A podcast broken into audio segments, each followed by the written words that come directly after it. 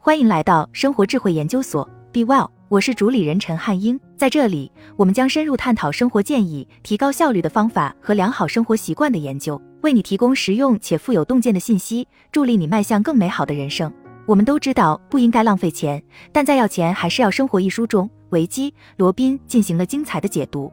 钱是你用生命能量换来的东西，你卖掉你的时间来换取金钱，你唯一真正拥有的资产就是你的时间，你生命中的时间。换句话说，金钱并不只是屏幕上的一串数字，它是你用时间换来的东西，而时间是有限的，生活是由这些时间组成的。如果你浪费钱，就是在浪费自己的生命能量；而如果你省钱，你就是在节省自己的生命能量。例如，如果你每小时赚二十五美元，那么你新买的手提包不是四百美元。而是你生命中永远拿不回来的十六个小时。那台新电视也不是两千五百美元，而是你生命中永远不会再回来的一百个小时。还有那辆新车不仅仅是三万美元，它是你一千二百个小时的生命，你永远不可能再让它回来了。为了帮助你省钱，这里有要钱还是要生活一书中最明智的九个省钱技巧：一、不要试图给别人留下深刻印象。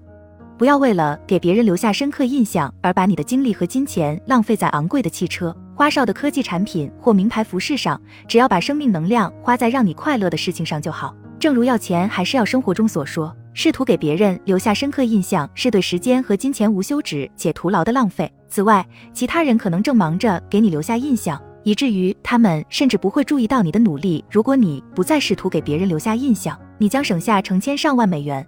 二，量入为出。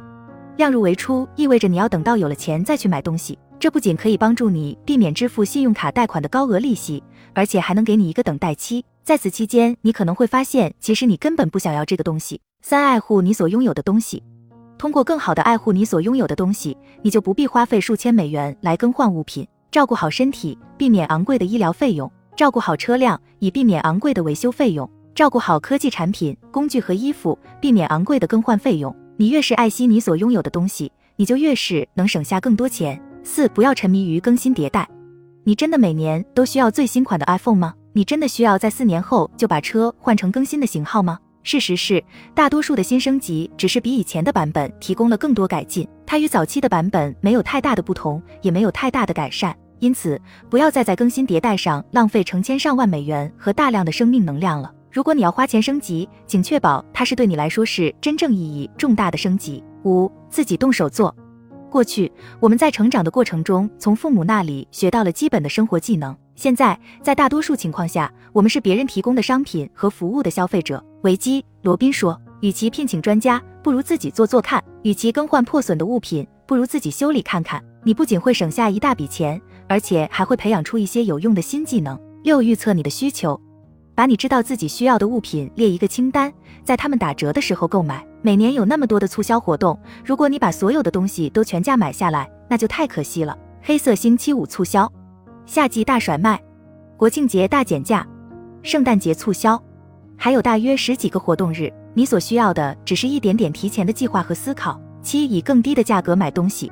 你要买的每件东西并不都必须是全新的，你可以通过购买二手的物品来节省成千上万美元，特别是汽车、家具、工具和体育用品。当你不再什么都购买全新的时，你会节省很多生命能量。八，以不同方式满足需求，同样的需求可以通过几十种不同的方法来满足，而且有些方法对你的钱包更为友好。感到无聊，不要去赌博或买彩票，而是去健身房锻炼或学习一项新技能吧。感到悲伤。不要去冲动购物，而是去大自然中散步，看一部有趣的电影，或与朋友见见面。九、增加收入。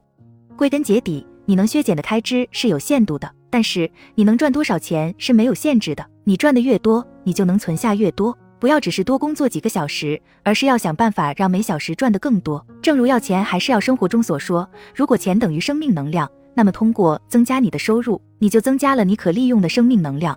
你赚多少钱不是由别人来决定的。你可以把事情掌握在自己手中，采取让你赚更多钱的行动，比如学习让你获得高收入的技能，努力争取晋升，洽谈加薪事宜，申请一份薪水更高的工作，为你的服务收取更高的价格，开拓新的客户源，自己创业。